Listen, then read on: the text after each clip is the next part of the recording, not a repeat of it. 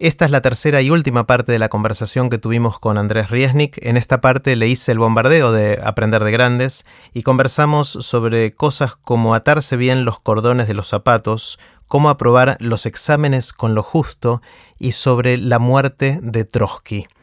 Puse los links relevantes en aprenderdegrandes.com barra Andrés. Con ustedes, Andrés Riesnik. Y Andrés, quiero hacerte muchas preguntas. Son, son preguntas cortitas, pero vos podés tomarte obviamente todo el tiempo que, quieras para, responderlas. Em, una, la, primera que quiero hacerte es la de los viajes en el tiempo. Imagínate que viene alguien que inventó una máquina del mm. tiempo, eh, alguien brillante que descubrió mm. el sueño de todo lector de ciencia ficción y todo eso, em, y construyó esta máquina del tiempo, pero aparte es un poquito avaro. ¿Sí? Entonces te, dice, bueno, te voy a dejar que viajes, pero una sola vez. Te voy a dar un solo viaje de ida y vuelta. Podés ir al, año que quieras, en el lugar que quieras, y mm. después volvés. Después de un rato, después de un tiempo, volvés. Eh, un solo viaje. ¿Para adelante o para atrás? La pregunta primera es esa: ¿irías al pasado o al futuro? Al pasado, al futuro. Déjame, eh, para el futuro, en principio, tecnológicamente es posible, ¿no? Va, no, no es posible. No, porque es ida y vuelta. sí, ida y vuelta. Ah, y vuelta no es posible, tenés razón. Entonces no. Bueno, eh, yo creo que iría al futuro. Porque. Para matar mi, curiosidad. Siento que la, curiosidad sobre el pasado, en gran, en gran sentido, uno ya la va matando con la historia, con la ciencia de la historia. Pero qué va a pasar en el futuro me fascina. Y, el futuro distante, no estoy ¿Cuán distante? Por eso yo estoy pensando de dentro de un millón de años. Un millón de años, wow. Jugándomela que la Tierra sigue existiendo. Sí. Porque es probable que en medio. saber qué pasa. O nos autodestruimos un, asteroide. Sí, yo creo que la Tierra va a seguir. Quizá la humanidad no sigue. Tal vez la humanidad no Pero la Tierra es poco probable que deje Bueno, viste que están estos cálculos de que tal vez algún asteroide. Nos bueno, pero en principio la probabilidad. Tiene que ser muy grande para que deje de existir la Tierra. Sí. No tan grande para destruir la humanidad. Para destruir la humanidad, tenés razón, tenés razón. sí, lo más probable es que entre un millón de años la Tierra esté. Lo que es menos probable es que, esté. claro. Y me encantaría eso de ir a ver qué, qué pasó. ¿Está, bueno, Porque si estamos, es fácil, o sea me parece tan, me parece tan difícil de concebir, inclusive, cómo va a ser dentro de un millón de años la humanidad, si es que no nos autodestruimos o nos destruye un evento externo, que me encantaría saber que capaz mm. que llego y no existe más el ser humano como lo conocemos hoy, hay un tipo de conciencia universal extendida. Está buenísimo, lo del millón de años nunca lo había pensado, eh, siempre el debate tenía si era dentro de un año, diez, cien o mil, ah. estaba en esos primeros órdenes de magnitud, pero no me iba a tres órdenes de magnitud más allá del millón de años. Y, el debate que, tuve con otras personas en Aprender de Grandes, eh, por ejemplo, Manu Ginóbili dijo mil años. Y, mi problema con mil años, le contaba, le, decía yo a Manu, es que, mm, que mil años siento que no voy a entender qué pasa.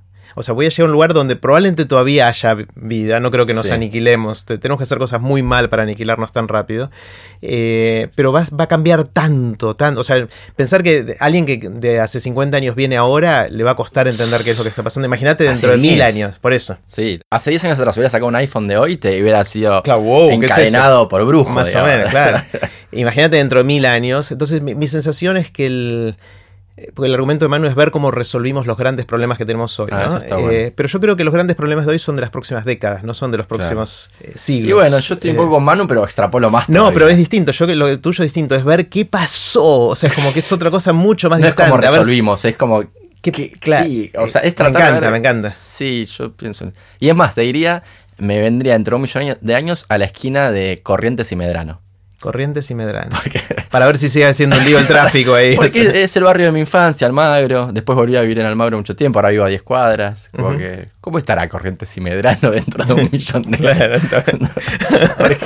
Pero bueno, existirá, o sea. Bueno, hay, muchos otros que. Mm, yo siempre fui un defensor de ir al futuro, por la misma razón, por ah. la curiosidad, porque bueno, del pasado más o menos sabemos todo. Ah, pero últimamente estoy, no cambiando de idea, pero considerándolo al pasado por, por, otras respuestas de otra gente con la que conversé. De alguna manera, ir al futuro, de alguna manera, te saca un poco la pulsión de vida. Si vos sabes cuándo te vas a morir, por ejemplo. Uno, uno dice, iría ah. a cuando me voy a morir. Ah, bueno, eso es un punto importante. vas cuando vas al futuro vas a un lugar donde ya estás muerto. Bueno, pero si no vas a uno que ya no al que todavía no naciste, bueno, igual no es lo mismo. Eh, claro, pero eh, esa es una cosa, ¿no? De que es raro, porque suponete que el futuro es único y no podemos influirlo, porque también está todo ese, ese debate de si volvemos del futuro y sabemos que pasó algo, ver si lo podemos evitar o no. Supongamos que no, que lo que viste es lo que va a pasar y sabes que te vas a morir dentro de N años, sí o sí. Con lo cual, hoy eh, tomaría decisiones distintas. O sea, el riesgo que tomaría, o sea, sabes que no miro más para cruzar la calle, igual sé que no voy a morir. Eh, claro.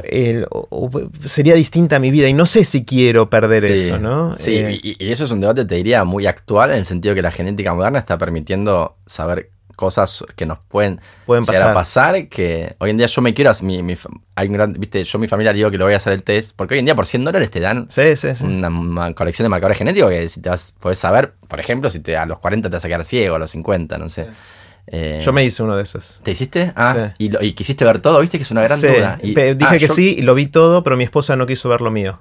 Qué loco. O sea, tuvimos ese debate interno. Bueno, yo tengo ese debate. Yo quiero hacer el mío como vos. Yo soy, yo quiero saber. Yo soy como. Sí, y bueno, es el perfil científico. ese, sí, sí, sí, Pero mira qué loco que no quiso saber ella. Y entonces, pero no lo puedes decir públicamente porque si no ya se entera o sí, pues. ¿Hubo algo que te impactó? Ah, te estoy entrevistando yo a vos ahora. Claro, sí, no, está bien. Eh, ¿Sabes qué? Es interesante porque me hice hace ya 5 o 6 años, cuando recién ah. salía esto, eh, con 23andMe, que es uno de los que hay disponibles. Ahora hay algunos que están saliendo acá también localmente en América Latina, en Argentina en particular, pero. Mm, y con más información todavía.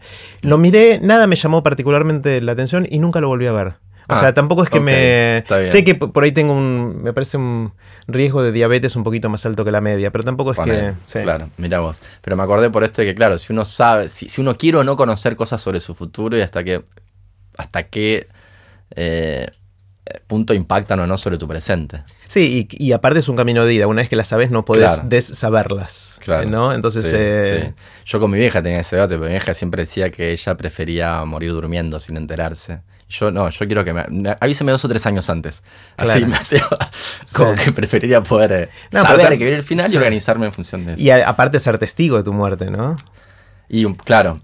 ahora me, hiciste acordar un, un, pensamiento que tengo hace un montón, creo que jamás lo mencioné, que es. Eh, me da mucha impresión la gente que se muere y no sabe de qué se te cae ah. un piano en la cabeza. O sea, para, o sea, ¿no? Y pum, moriste y ya está, fuiste, nunca más se fue. Tu conciencia desapareció. Claro, no tuviste ni tiempo de ver para arriba. Claro, y no sabes de qué te moriste. Para mí, saber de qué uno se muere debería ser un derecho universal. Ah, mira, interesante. está... Eh, hay gente que sí sabe, está enferma, se va a morir y se muere. O, no sé, o, vas a la guerra y vas a la guerra y sabes que te puedes morir. O, tu avión se está cayendo y sabes que te vas a. No sé. Pero mucha gente, yo no, no sé, sería interesante hacer una te estadística. la posibilidad esa de decir, bueno, hay gente que se muere y no sabe de qué y te parece una situación como. Me parece una de las cosas más íntimas de una persona que la sabe todo el mundo y vos no, porque vos te moriste y no sabes de qué te moriste. Es una boludez, pero.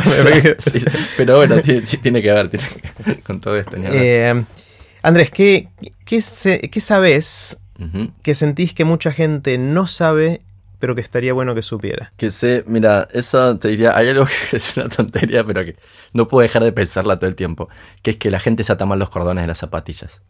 Al revés. se las ata al revés.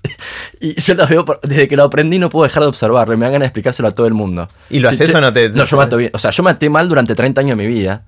Porque hay dos formas de atar, o sea, es difícil de explicarlo eh, sin imágenes, ¿no? Bueno, hay una charla TED muy linda de esto, la vamos a compartir, vamos a ah, compartirla, que hacer el, el, moño para el otro lado. Versión, versión fuerte del nudo del moño. exacto, exacto. Viste que si vos vas por la calle, vez que te enterás, empezás a ver, y hay gente de, de 60, 70 años que sigue atándose mal, se ató toda la vida mal. Lo que me pasó a mí, yo a los 30 descubrí que yo me ataba mal. ¿Y qué pasa? Te atás mal y se te deshacen. El famoso y nefasto desatarse, que se te desatan los cordones. Sepan ustedes, eh, eh, oyentes, que si se les desata la zapatilla porque están atando mal, no es porque el cordón está mal, o porque. Ni que no, hicieron suficiente fuerza, o no hicieron doble nudo. No, el doble nudo es nefasto, es como que. Después no puedes deshacerlo ni, ni por más que quieras. entonces debe estar prohibido por. bueno, la, historia es así. Uno, uno cuando se ate, voy a tratar de explicarlo, a ver si puedo. Después, si no, igual pongo el, link al video de, de la charla TED. Eh, que es una charla de tres minutos de un tipo que lo único que hace es explicar, explicar cómo anotarse. Eh, eh, es, muy, es muy divertida porque la charla, si mal no recuerdo, empieza diciendo, a mi edad yo pensaba que una de las cosas que tenía más o menos resuelta en la vida era cómo atarme los cordones y resulta que no. Uno hace primero un nudo normal, el nudo normal, y después hace los bucles, ¿no? Los, las orejitas. primero hace una y, le pega con la otra una vuelta a esa orejita. La mayoría de nosotros le pegamos la vuelta en el sentido incorrecto. Exacto. Eh, hay que pasarla para. Si todos los que escuchen, háganlo para el otro lado y lo más probable es que estén mejorando la forma de atarse los cordones. y que no se les desate nunca más y que tengan que terminar con esa, esa práctica del doble nudo que no tiene ningún sentido. Ahora, hace tantos años que nos venimos atando los cordones que, no es fácil desaprender y volver a aprender, ¿no? Exactamente. O sea, lleva un tiempito hasta que, lo automatizas. Sí, sí, no, a mí me, sorprendió mucho cuando me enteré. Yo lo, tuve, yo lo aprendí porque estaba, yo trabajaba en Fox Sport y, y hacía una columna semanal donde presentaba programas de National Geographic. Y hubo un programa entero de National Geographic dedicado a, cómo atarse los cordones. Eh, y me acuerdo que lo aprendí en ese momento, lo expliqué en Fox Sports, fue un éxito, porque todo, viste, en la tele te das cuenta cuando algo está bueno porque los técnicos miran y están ah, claro, prestan atención al contenido. Generalmente están, ahí. Están en otra. Están en otra. Cuando, cuando están en la cabina o los, o los camarógrafos ahí mirando con atención es porque está pasando algo interesante. Mira. Y te dieron bola cuando estabas y haciendo esto. todo, o sea, al final, che, qué bueno, aprendí a atarme los cordones, que me cruza un técnico. Está buenísimo. Yo lo aprendí y desde entonces que me pasa eso que compulsivamente ves, ahora te estoy mirando a vos, mira, vos lo tenés bien atados porque seguro. ¿Vos, vos te los no sé, bien no, no? sé, no, no, sé si no, ahí lo estoy mirando. ¿Este está bien? Sí, está bien. Ah, podés distinguir mirando. Yo lo puedo distinguir, sí, ah, porque si está mal atado, esto es algo también una buena forma de darse cuenta. Se ponen vertical. Se ponen en vertical. los dos, los dos eh, como se dicen, bucles. Se ponen a lo largo del pie. A lo largo del pie. No transversal. Claro, eh, mientras que si vos te lo atás bien, quedan transversal, no se Sí, sí. Eh, bueno, ¿sobre qué cambiaste de opinión recientemente? Algo que pensabas de alguna manera y ahora mm, pienso distinto. Eh, a ver, hay cosas muy específicas en ciencia, ¿no? Pero así como cosa más general, estoy un poco más pesimista sobre el destino. Eh, yo era muy optimista con relación a Internet. Yo soy. Yo empecé a estudiar fibras ópticas en el 95. Viví toda la, la explosión de Internet del 95 al 2000. Viví el, el enorme crash que hubo en el 2000 hubo un enorme una caída una enorme caída en, los, en la bolsa de valores todo debido a las telecomunicaciones que habían hecho inversiones gigantescas que no con expectativas que no se cumplieron. Eh, vi el crecimiento de internet vi en fin como que estudié eso con, por, estudiar fibras ópticas que son la, base material si querés del crecimiento de internet eh, me interesó mucho siempre cómo impacta internet en nuestras vidas yo era optimista en el sentido de que yo decía, bueno, ahora que hay internet y que intercambiamos información entre todos, va a prevalecer la razón y la evidencia por razones que, bueno, pensaba que eran válidas. Hoy en día soy más pesimista, creo mucho, viste las teorías estas del echo chamber, de la, como se dice en, español, como la campana de resonancia sería, eh, que, en muchos casos lo que está logrando Internet es que las personas que tienen creencias absurdas confirmen sus creencias absurdas porque crean esos grupos de Facebook donde se, se dan maneja entre ellos y y entonces se crea este fenómeno donde Internet está más, más separando que ayudando a construir una, aldea global, digamos. Y a mí me impactó mucho la noticia hace dos semanas que leí. Eh, primero, la, victoria de Trump fue para mí un, impacto grande. O sea, para mí, eh, yo que vengo más bien de, vengo de una familia, digamos, de izquierda y que siempre me dijeron que más o menos los, los partidos del régimen son todo lo mismo. Eh, yo entiendo que los republicanos y los demócratas son muy parecidos en un montón de aspectos, pero Trump, por cuestiones emocionales, si querés, me choca mucho. Me parece un tipo, una figura muy chocante y que el hecho de que el país más poderoso del mundo lo haya elegido como presidente, un tipo que dice las barbaridades que dice, con la que trata a las personas de la forma en que las trata, me impactó mucho. Y hace poco leí, y esto fue como, si querés, también un golpe muy fuerte, eh, en Brasil hay un tipo, los argentinos no saben porque la derecha argentina al lado de la derecha brasileña son bolcheviques. En Brasil hay un tipo Bolsonaro que para que te des una idea, él dice cosas así, pero los dice abiertamente en la tele. Dice que el error de Brasil fue haber hecho desaparecer solo a 2.000 personas. Tendría que haber sido por lo menos con Argentina, 30.000 para arriba, dice él. Para solucionar definitivamente el problema este de, de Brasil. tremendo. Un tipo así. Un tipo cuando votó el, impeachment a Dilma, cosa que puede ser, no, no, estoy, no estoy jugando el impeachment a Dilma. Pero mirá lo que hizo. Lo votó, dice, estoy a favor en homenaje al coronel y cita al coronel que es el que sabemos que torturó a Dilma durante la dictadura. Un tipo con este tipo de actitudes ahora tiene el 30% de intención de voto para presidente en Brasil. Entonces, como que cuando vi esa estadística y con lo de Trump, dije, ¿hacia dónde estamos yendo? ¿Cómo un tipo de este? Y en Brasil además el 25%, 30% de diputados son evangélicos. Es como una situación que me, me, preocupa mucho, la verdad. O sea, igual, como te digo, yo soy un tipo que vive la vida feliz. Yo soy consciente de mi privilegio. Soy vine al mundo en una familia que me dio siempre lo que yo necesitaba materialmente para ser feliz y soy consciente de ese privilegio lo disfruto y tengo una vida de disfrute y, me gusta lo que hago. Pero así, cuando me pongo en un modo un poco más reflexivo, esto me preocupa mucho y creo que eso cambié de opinión. Yo era más de decir, nada, no va a pasar, la humanidad va a seguir adelante. Había justo aparte sale el libro de Pinka, The Better Angels of Our Nature, donde ves que más allá de los zigzags de la historia, grosso modo, la humanidad va mejorando. Entonces yo estaba muy optimista en ese sentido. Bueno, quizás esto sea una más de las fluctuaciones que muestra Pinker en ese libro, ¿no? Ojalá que sí. La verdad que yo Ojalá que sí, pero la verdad es que cambió un poco. Yo pensaba que sí, que seguro que es una fluctuación. Como que pasaron entre Brexit, Trump, eh, lo que. Bueno, por suerte Francia zafó, Francia zafó un poquito. Fue igual eligió entre la extrema derecha y la nota. Está bien, bueno, pero, podría haber caído eh, mucho Podría haber caído más allá. Sí, sí, por eso. Como que, eh, si querés, este último año lo que me cambió bastante fue ese optimismo que yo tenía sobre para el futuro del planeta como un todo, digamos. Digo, mm. ahora, ¿hacia dónde estamos yendo? ¿no? es Hablamos mucho, Andrés, del asombro, como la primera, el primer paralelo entre la ciencia y la magia. Mm. ¿Qué es lo que a vos te asombra? ¿Qué son esas cosas que vas por la mm. calle y decís, wow? Primero, un buen mago me asombra. Me encanta la magia, todavía me sigue encantando y me, encanta que me asombren y que me, que me muestren. Hay una diferencia entre no saber cómo alguien hace algo y estar completamente seguro de que es imposible. La magia de verdad es la que vos, no es que vos decís, che, no sé cómo lo hizo, porque es un juego No pudo haberlo, ¿cómo? Claro, no, no, no, puede ser, no, puede, pudo haber pasado, ¿entendés? Como que cuando alguien hace eso, y todavía hay magos que me sorprenden, a pesar de que estudio magia hace muchos años, pero la magia se renueva todo el tiempo, eso me asombra. Y después un poco lo que te decía al principio, yo creo que eh, ejercí mucho, ejercité mucho, quiero decir, y hoy en día creo que lo practico, esta capacidad de simplemente tomarme un momento en, el día a día para respirar profundo y asombrarme de que de mi existencia, de, de, esto que te decía, lo que te decía del dolor de muela. Yo creo que a mí me impactó mucho también. Mi viejo falleció hace un año y medio, ¿no? Murió hace un año y medio.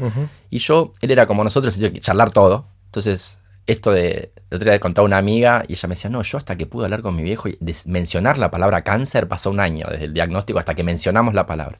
Con mi viejo el primer día dijimos, che, bueno, te estás por morir, charlémoslo. Entonces como que charlábamos, por supuesto lo digo con esta liviandad ahora, hubo charlas más difíciles que otras, pero charlamos eh, muchísimo. Y llegó un momento de su enfermedad, él tuvo cáncer de pulmón en que tenía mucho dolor, dolor físico. Entonces llegamos a tener charlas tal vez las más difíciles de mi vida, donde él me decía, mira Andrés, si esto sigue yo no quiero seguir viviendo.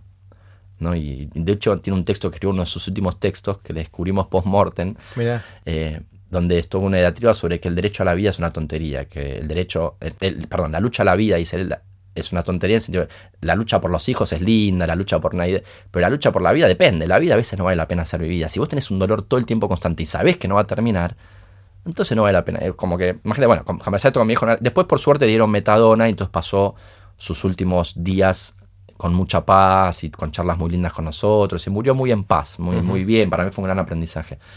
Pero mm, lo que me quedó mucho de esas conversaciones es esto del privilegio de tener un cuerpo sin. Vuelvo al dolor de muela de, de, de, Borges, tipo, qué privilegio es poder tener un cuerpo sano. Y asombrarme de que en este momento tengo un cuerpo sano, que no me duele nada, que tengo una mente cuerda. Y eso me asombra y me, me creo que me es como de donde Sí, si quieres donde saco, saco yo mi, porción de espiritualidad, para usar una palabra no tan acostumbrado a usar en círculos académicos. Como que siento que eso es lo que me, da un sentimiento de trascendencia y también de... me tranquiliza mucho, porque en el fondo te das cuenta que los problemas también de la vida, por los que nos hacemos, son tan... Muchas veces estamos enroscados con un problema que al lado de esta maravilla que es poder estar existiendo tener una familia y gente que te quiere y, y abrazar a un hermano, un hijo, a una madre, es como y creo que eso, eso, he, aprendido a ejercitar ese asombro frente a estas cosas tan que parecen tan obvias, que, que existimos y, tenemos gente que nos ama y amamos. Y mm. creo que eso es maravilloso en sí. Pensando en, lecturas a lo largo de tu vida, ¿cuáles son eh, esos libros o lecturas en general que, te impactaron, que te cambiaron, que te formaron, que mm. hicieron que Andrés sea el que soy? El que soy, sí. Mira, muchos, ¿no? Me acuerdo, eh, inclusive escribí para TED el, ¿cómo se llama? Sí, el, lecturas. El lecturas, que ahí lecturas que te transforman. Sí. Eh, a ver, hubo muchos, déjame... Hubo uno, si querés, que tengo un poco de miedo de citarlo porque van a pensar que soy esos veganos insufribles, pero no lo soy. Eh, es Liberación Animal de Peter Singer. Peter Singer, para los que no conocen, es como el gran filósofo de la moral. Creo que está en Oxford, ¿eh? digo bien, no me acuerdo bien. Tiene charlas TED muy, muy buenas, muy citado por en general. Pero él escribió en 1976 este libro llamado Liberación Animal, que es algo así como el manifiesto comunista para los vegetarianos y veganos. Bueno, ahí viste eso. como los comunistas tienen internas muy grandes y muchos no lo quieren a Pinker, pero a mí fue un libro... A Pinker no a, a, Singer. no, perdón, a Singer, sí. Peter Singer. A Pinker muchos no lo quieren también, pero bueno. Eh, pero Peter Singer, a mí me marcó mucho ese libro porque me abrió los ojos a, cómo nuestra moral muchas veces simplemente es heredada y a pesar de que pensamos que, que, nuestros razonamientos morales están perfectamente fundamentados en la lógica y la razón, muchas veces están simplemente heredados de una tradición y, los incorporamos y los justificamos a posteriori. Y yo pienso, si vos me preguntás a mí, un poco jugando con la de qué va a pasar dentro de mil años. O sea, ¿qué es lo que vos pensás que la humanidad un día va a mirar hacia atrás dentro de muchos años y va a pensar de nuestra época que era un horror? O que querrá. Así como nosotros miramos la esclavitud, ¿no? Y miramos hacia atrás y decimos, qué horror la época en que había esclavos, qué horror. Yo creo que lo que va a pasar a futuro, yo no me cabe muchas dudas de que leí ese libro, es que en algún momento vamos a mirar hacia atrás y ver el trato que damos hoy a los animales en, en las granjas industriales modernas con el mismo horror con el que nosotros miramos el trato que se le da a los esclavos, si querés. ¿Entendés? Como que no, no puede ser que por, para satisfacer nuestro, nuestro paladar generemos tanto sufrimiento. Pero no soy un vegano en chaperotas militante, o sea, no, son cosas que cuando me preguntan, la, como me decís, como recién me preguntaste qué libro te cambió mucho, las puedo comentar, pero no, digamos, yo voy a los asados con mis amigos todo el tiempo y no me pongo, simplemente lo que hago es me, me como las lechugas y el tomate y el pan eh, con mayonesa. eh, pero a su vez, negocio, hay una charla TED. Ah, y esto es otra cosa que cambié mucho de opinión en los últimos años. Porque cuando leí ese libro estaba un poco extremista en su momento, era más discutidor. Después una charla TED muy linda, no recuerdo el nombre de quien la dio, pero se llama Vegetarianos durante la semana. Ah, sí. Eh, que es muy linda y que va hoy en día con mi filosofía, como que bueno, yo ya hago bastante disminuyendo mi consumo de carne, porque el tipo este da su charla diciendo, empieza su charla diciendo, no puedo concebir mi última hamburguesa, es demasiado fuerte para mí.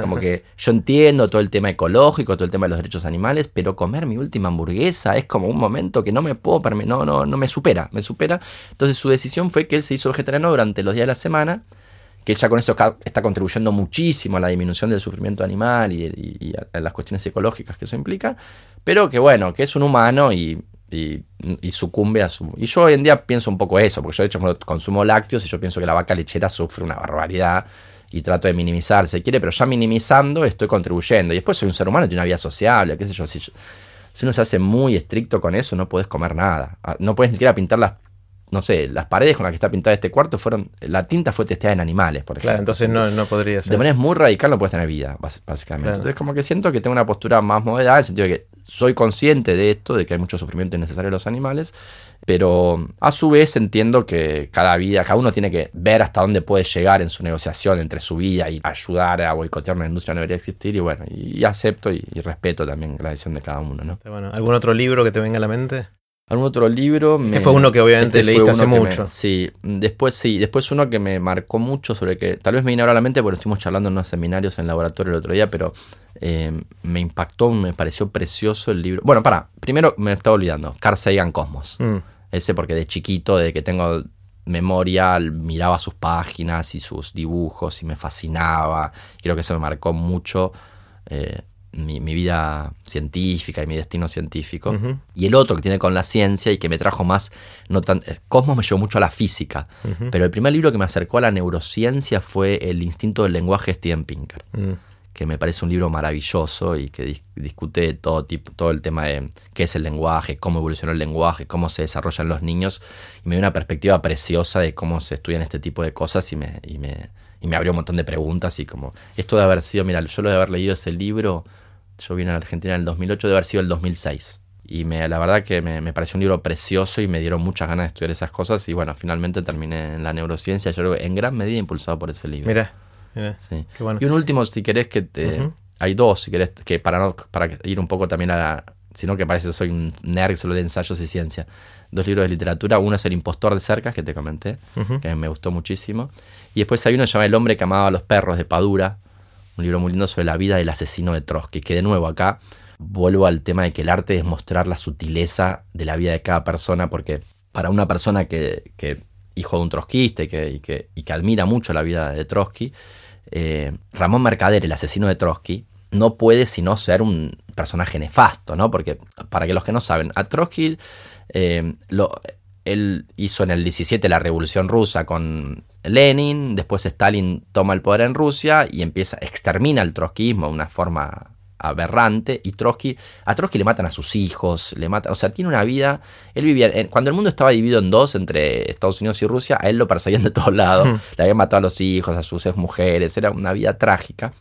Él se refugió en México en un momento, vivía en una fortaleza, porque Stalin ya habían, ya habían entrado a tratar de matarlo varias veces, ¿no? Él estaba, que sabía que podía morir en cualquier momento, pero la forma de matarlo fue la siguiente, fue como él se protegía bien, fue que agarraron un tipo muy pintón, Ramón Mercader, la KGB rusa, lo entrenaron y lo mandaron a México a que enamore a la secretaria de Trotsky. Él la enamoró, era un tipo encantador, muy culto, así a poquito se fue ganando el acceso a Trotsky y un día le dijo que iría a presentar unos papeles que había escrito, después de ganarse la confianza de los guardaespaldas y todos, y entró con un picayelo escondido en su, en su saco y cuando eh, le, entregó a, Trotsky los papeles para que los lea y le dé su opinión, y cuando Trotsky se puso a leer los papeles, el tipo con un picayelo le, dio, le, partió la cabeza al medio y lo mató. Eh, un personaje que, y este libro ves la sutileza, o sea, Ramón, un, tipo que, imagínate el sentimiento de la secretaria de Trotsky, que Trotsky era su ídolo, que la persona a la cual ella se había enamorado, la cual tenía una relación durante dos años, en el fondo la había enamorado, la había usado como medio para llegar a Trotsky y matarlo. Y vos decís, ¿qué pasa por la cabeza de Ramón Mercader? ¿Cómo llegó Ramón Mercader? Porque aparte Ramón Mercader lo mató a Trotsky y después, como parte del plan de la KGB, negó que tenía nada que ver con Rusia. Dijo, fue una cuestión personal. Se bancó 25 años de cárcel en México y después volvió a Rusia con honores, donde murió con medalla de honor y qué sé yo. Pero se bancó el plan hasta el final. Se comió 25 años de cárcel. Enamoró a la... En fin, y vos decís, ¿qué pasa por la cabeza de Ramón Mercader? ¿Cómo un tipo llega a ser el monstruo en el que se transformó Ramón Mercader? Hmm. Y bueno, este libro describe un poco su vida y volvemos a lo mismo. De algún sentido fue esclavo de sus circunstancias y de sus genes. O sea, eh, vos ves cómo cada vida humana tiene sus... O sea, de nuevo, sin querer justificarlo, ¿no? Pero entendiéndolo, entendiendo que no es simplemente que hay personas que nacen hijos de puta y personas que nacen buenas personas. No, eso no. El, mundo no es así, no, no es tan. Sería hasta mejor si querés que sea así, pues sea más fácil de entender y más fácil de regular. Pero no, todo es mucho más sutil, mucho más complejo. El universo interior del ser humano es siempre mucho más difícil de captar de lo que a primera vista pareciera. Entonces el libro me parece que tiene esa mar. A mí, que, que tenía esta visión de Ramón Mercader como simplemente ese pedazo de, nefasto de, de, persona que hizo todo esto para matar a Trotsky, de repente logro entenderlo un poco mejor a través de este libro y eso es lo que me, pareció muy, muy interesante. Mm. Andrés, si te viniera alguien y te despertara a las 3 de la mañana, llega a tu cama y te sacude a las 3 de la mañana y te dice, Andrés, ¿de qué trabajas? ¿Qué le dirías? Físico. Físico, diría. Sí, me gusta ser físico. Es lo que más. Vos sos físico también, Yo soy físico. Sí, sí. ¿No, hay algo del orgullo? sí, hay algo de orgullo. Yo en general digo que estudié física. Yo no, me, no me defino como ah. físico. O sea, soy físico porque tengo un. Claro, sí. Estudié física y hice un doctorado en física, no sé qué, pero, pero no, es lo que. No siento que, sé, que es lo que por ejemplo, ¿cómo responderías a esta pregunta? Perdón, eh, este no, no, está bueno, está bueno. Y de hecho, una vez hice un, un, capítulo Aprender de ah, Grandes al revés. Donde me, ah, y la respondiste. Donde Diana Wang me, entrevistó. Y no me acuerdo qué, respondí en ese. En ese. Eh, pero yo, a mí me defino ahora como un buscador de mundos o un explorador ah. de mundos, alguien que, le gusta entrar a distintos ah, mundos y, conocerlos y tratar de, ah, de, afectarlos de alguna manera. te define bien por lo que te conozco yo. Es, lo que me gusta, pero lo, miro hacia atrás, no es que me lo propuse. Claro, O sea, mirando hacia atrás siento que es eso y, lo otro que siento es que, que me gusta ser anfitrión. Es ah. decir, me gusta conectar gente y me gusta estar con gente y me gusta... Eh, es, es lo que tiene en común todo. Yo creo que aprender de grande es una excusa para sentar. Para hacer eso. Nunca tuvimos una charla tan larga como esta, a pesar de que nos conocemos unos cuantos años. y por ahí esta fue la excusa para hacerlo. Entonces, en parte lo que busco es excusas para hacer, para tener conversaciones. Eh, ¿Cuál es tu anécdota? Viste que en cuestiones sociales, en, cenas, con amigos, con familia, uno empieza a contar anécdotas y después hay algunas que se empiezan a repetir con el tiempo. ¿Hay alguna que sean las tuyas? Bueno, está esta reciente que conté un poco antes, que creo que se va a ir transformando en una de mis anécdotas, que es que el día que íbamos a firmar la Liga de la Ciencia por primera vez, dos horas antes se me desmayó Euge en mis brazos y yo tuve que ayudarla y traerle un vaso de agua y dos horas después estábamos filmando el primer capítulo que fue al aire de la Liga de la Ciencia. Eh, pero después otra que yo cuento, que no, no es una anécdota, bueno, sí es una anécdota, básicamente lo que yo cuento siempre es que yo hice dos exámenes de ingreso en mi vida difíciles para los que tuve que estudiar mucho. Uno fue el examen de ingreso al Colegio Nacional Buenos Aires cuando estaba en séptimo grado y otro fue el examen de ingreso a la Universidad de Campinas para entrar en Brasil, a estudiar física en Brasil. Y en los dos, siempre cuento esto, en el Nacional Buenos Aires entré, entraban de 1200 que se habían inscrito, entraban 400. Y yo entré 399. No, mira. ¿Y sabes que le entró 400? Me la encontré el otro día, no la podía creer la charla que teníamos, surreal. Lucía Gagliardini, la hermana de Bruno. La hermana de Bruno, Lucía Gagliardini. Ella estaba mirá, o sea, fueron compañeros, fueron el mismo año. Fuimos al, mismo año. Mira. Y yo le cuento esta anécdota. Ella me dice, ¿vos fuiste a 399? Le digo, sí, yo fui 400. Nos abrazamos, yo no la podía creer, porque aparte yo siempre quise saber quién era el 400. Pero yo tuve la suerte que mi hermana había entrado el año anterior a la tarde. Eh, hoy en día se sortean los tres turnos.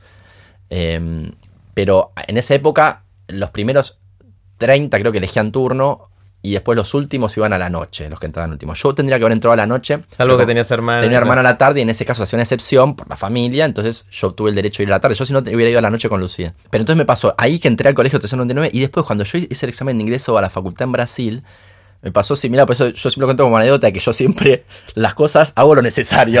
ahí, justo, como que justo, porque en Brasil me pasó que yo fui a Brasil, hice un examen de ingreso. Eh, los que no saben, Brasil no tiene un sistema como la UBA, que es ingreso irrestricto, sino que las universidades estatales son realmente las mejores, son de excelencia, pero hay un examen de ingreso muy riguroso. Es un examen de ingreso que entra uno de cada 30. Y entonces, mm. oh. para, para muchos, el último año de la secundaria es un poco como la historia de los japoneses que se suicidan porque no entran a la facultad. En Brasil hay un poco eso, porque el último año de la secundaria los brasileños se la pasan estudiando para entrar a una buena universidad. Y yo hice ese examen. Yo, cuando terminé la secundaria acá, decidí irme a hacer la facultad de Brasil y tenía que hacer ese examen. Yo ya tenía la posibilidad de vivir en Brasil porque como mi familia se había exiliado en Brasil cuando yo era chico, tenía la residencia permanente en Brasil, que no es fácil de conseguir, es casi como la green card. Mira. Sí. Eh, pero entonces yo hice el examen y ¿qué pasó? De, cuando vos hacías el examen, eran un montón de cosas que yo en eso estaba bien preparado, yo tuve una buena formación secundaria, pero estaba el examen, la mitad de la nota dependía de una redacción que hacías en portugués. Y yo hice el secundaria. Y yo hablé, yo hasta los siete años viví en Brasil, pero entonces mi primera lengua fue el portugués, pero al, leer y escribir, ¿no? Aprendí, en castellano. Y, el portugués es una lengua mucho más complicada que el castellano para escribir, porque no tiene esa correspondencia casi uno a uno que hay en el castellano entre fonemas y, grafemas, ¿no? Y signos. Em, entonces, las condiciones del examen era que si vos te sacabas menos de cuatro en la redacción, no importa cuánto te sacaras en las otras eh, asignas en física, matemática y todo lo demás, no entrabas. Y yo me saqué 4.1. No, qué bueno. o sea, las dos veces que hice examen de ingreso de física, yo pasé siempre raspando, Que hoy en día me río, pero eh, la sufrí en su momento y como que digo, bueno, ven, yo logro siempre llegar al límite de, hacer justo lo que tengo que hacer, que no sé si es bueno o es malo, pero la verdad que en esos dos casos me pasó eso. Eh, Andrés, hablamos antes sobre la forma en que contando la ciencia se puede despertar la pasión en los chicos, eh, sobre todo mostrándole cosas y maravillando con, todo lo que la ciencia puede probar. ¿Qué otras maneras se te ocurren en que podemos sembrar interés de largo plazo eh, sobre algo? Puede ser la ciencia o cualquier otro tema.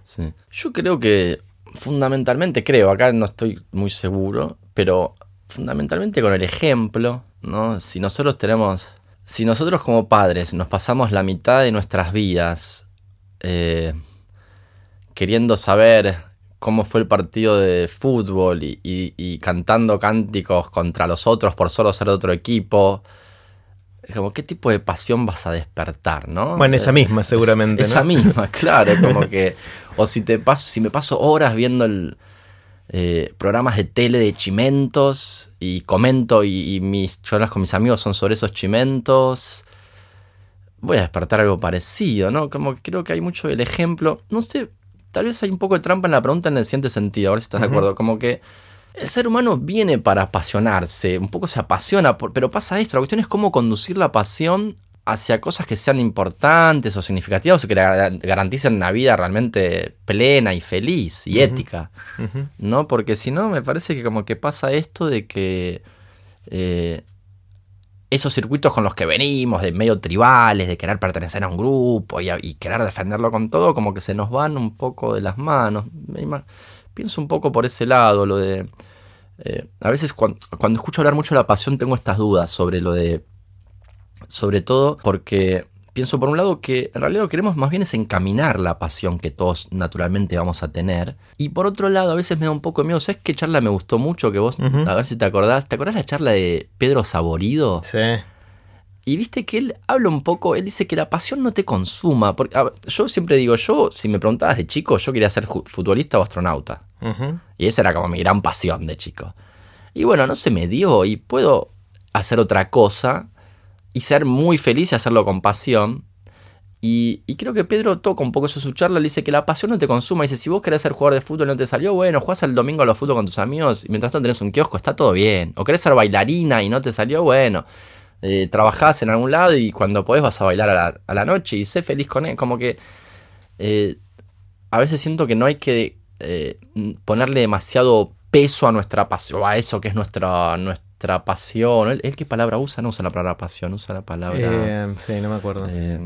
que la, vocación. Vocación. vocación. Que la vocación no te consuma, dice él. Y eso me parece bien. ¿Sabes lo que pienso también? Que en realidad y esto tal vez es personal, no sé, pero que yo siento que uno se puede apasionar por hacer cualquier cosa si lo hace con gente copada y con la que respeta. Yo siento eso de mí. Yo me decís, che, Andrés, hay que estudiar cómo optimizar el clavado de clavos en la pared. Y bueno, a ver con quién lo voy a hacer. Si es con gente interesante y copada, lo hago con pasión y, me, y me maravillo. Como que mucho más que. Como que tal vez, ahora pensando en voz alta, tal vez lo interesante sería apasionar a las personas por hacer, no tanto por cosas, sino por que esas cosas se hagan con personas interesantes y que uno construya relaciones con esas personas de cuidado, de respeto, de amor. Como que siento que eso es lo más importante. Está bueno encontrar la pasión, pero que tampoco hay que empacarse con que esta es mi pasión y si no, si no hago esto en mi vida me, me frustro. Y además entendiendo que, que la verdad que lo que nos hace feliz en la vida, ¿no? Y esto ya es un poco filosofía barata de café, pero tendría mi fundamento científico si, me, si, me, presionaras. Eh, no son las ideas, sino las relaciones que construimos con los demás, mm. digamos. yo pienso en esto, tengo mis diferencias con los divulgadores científicos, con otros divulgadores, que piensan que ellos, yo siento que ellos sacan a Dios y ponen a la ciencia. Mm. No, así como otros dicen, ah, yo me salvo con Dios, yo me salvo mirando el universo. Y yo creo que ninguna es verdad. Vos te salvás en la medida en que construyas acá en la Tierra relaciones de cuidado, amor y respeto con las personas que te rodean. Creo que en la vida social eso se ve mucho hoy en día, inclusive en los momentos más difíciles. Lo que, lo que te salva o lo que te da un consuelo frente a, si querés, la angustia mayor de la finitud de la vida y todo eso, creo que no son las creencias, ni religiosas, ni científicas, ni artísticas, son las relaciones que hayas construido con los demás. En la medida en que hayas construido relaciones de, respeto, de cuidado, de afecto, éticas, eh, vas a encontrar, si querés, ese lugar que todos buscamos en, la vida como para poder vivirla con, plenitud y, trascendencia y ética una vez más. Eh, creo que es un buen momento para, empezar a redondear con esta gran respuesta este tema. ¿Cómo la gente que quiera saber más de vos, seguirte, eh, leer las cosas que haces, ver tus programas, ir a tus shows, ¿cómo, cómo te encuentra? Mira, en las redes sociales estoy en Facebook, en Twitter, Andrés Riesnik, ¿no? R-I-E-Z-N-I-K. Eh, igual después vas a poner el link. Sí, sí. Eh, en Instagram también estoy, Andrés Riesnik, creo. Lo uso menos. Eh, y después puedo pasar mi mail también si uno tiene interés. Yo todavía no tengo una página web. Mis amigos me dicen, tenés que tener una página web, tenés que tener una página web porque haces muchas cosas y la gente se interesa por las diferentes cosas que haces y cómo te contactan para que hagas una de las cosas. No tengo, lamentablemente. Entonces, ¿Cómo se miran, por ejemplo, si haces estos shows que vas a hacer en Conex o hacías en Tecnópolis? Ah, y bueno, eso, generalmente si me siguen en Facebook o en Twitter, yo lo voy anunciando. Sí, me tienen que seguir en Facebook o Twitter, lo voy anunciando. Y si no me mandan un email, mi email está públicamente en, Facebook. Vale. Eh, si van a mi perfil público en Facebook, ahí lo van a encontrar. Ahí encuentran mi mail. Entonces me pueden escribir y yo también siempre, siempre me gusta recibir mensajes Está buenísimo. personas interesadas. Bueno, eh, gracias. Eh, fue espectacular. Eh, cubrimos un montón de, cosas y me encantó. Un gusto enorme y bueno, un placer y que sigan los éxitos. Bárbaro. Ahora sí, así terminó la conversación que tuvimos con Andrés Riesnik. Puse los links relevantes en aprenderdegrandes.com barra Andrés. Espero que lo hayan disfrutado tanto como yo. Recuerden que pueden suscribirse para no perderse ningún episodio de Aprender de Grandes en aprenderdegrandes.com. Los espero en el próximo episodio de Aprender de Grandes, cuando les cuente lo que aprendo en mis intentos por seguir aprendiendo durante toda la vida y en las conversaciones que tengo con gente que admiro. Chau.